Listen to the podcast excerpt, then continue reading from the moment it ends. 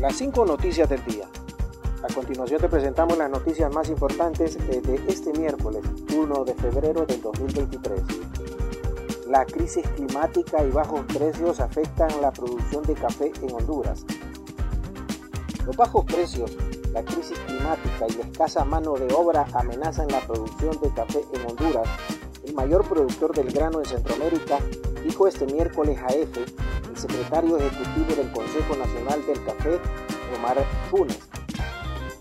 La crisis climática es una preocupación para la caficultura en Honduras, uno de los países más vulnerables porque favorece la proliferación de plagas y enfermedades que podrían afectar hasta el 10% de la producción, indicó Funes en una entrevista con EFE en.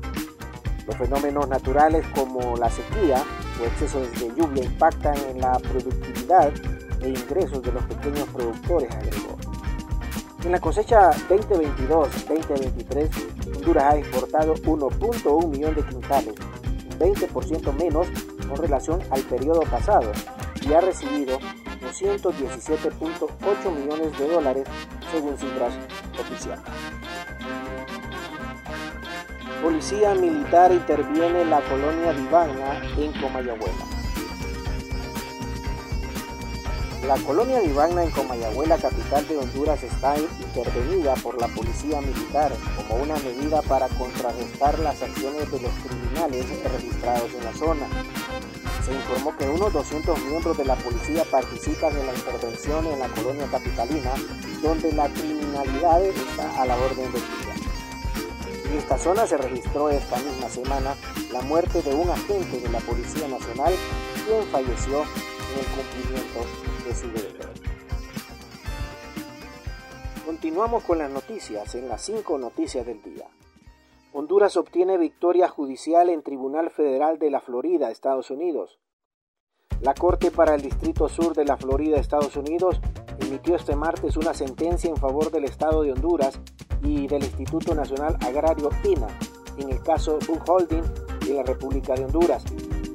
Este es un caso judicial en el cual los demandantes, aproximadamente 15 inversionistas norteamericanos, quienes invirtieron en terrenos en la bahía de Trujillo, Colón, Honduras, alegan que sus inversiones fueron expropiadas por Honduras ocasionándoles daños y perjuicios. Honduras presentó oportunamente una moción para desestimar el caso en base a la inmunidad soberana del Estado. Tomás Zambrano, hasta hoy no tenemos ningún acuerdo para elegir esta semana a los magistrados. El jefe de la bancada del Partido Nacional de Honduras, Tomás Zambrano, dijo este miércoles Partido Libertad y Refundación Libre no tiene los votos necesarios para tener mayoría en la elección de magistrados de la Corte Suprema de Justicia. Una corte a la medida de libre solo alcanza 50 votos. Hasta hoy no tenemos ningún acuerdo para elegir esta semana a los magistrados, manifestó Zambrano. En ese sentido, indicó que no se prestarán a votar por una Corte Suprema de Justicia a la medida del coordinador del Partido Libre, Manuel Zelaya. FMI. Los disturbios y la parálisis política usarán en la economía latinoamericana. Fondo Monetario Internacional FMI alertó este miércoles de que los disturbios y la parálisis política que se viven en distintas regiones de Latinoamérica podrían tener consecuencias para la actividad económica y el crecimiento del continente.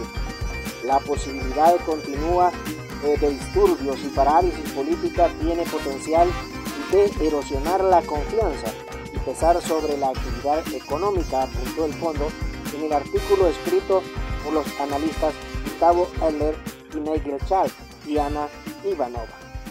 Aunque no menciona ninguna de las crisis políticas que se han vivido en las últimas semanas en los países como Brasil o Perú, el FMI explicó que el creciente descontento social la disminución de la confianza en las instituciones públicas ha sido una tendencia importante en la región desde hace algún tiempo.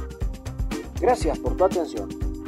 Las 5 noticias del día te invitan a estar atento a su próximo boletín informativo.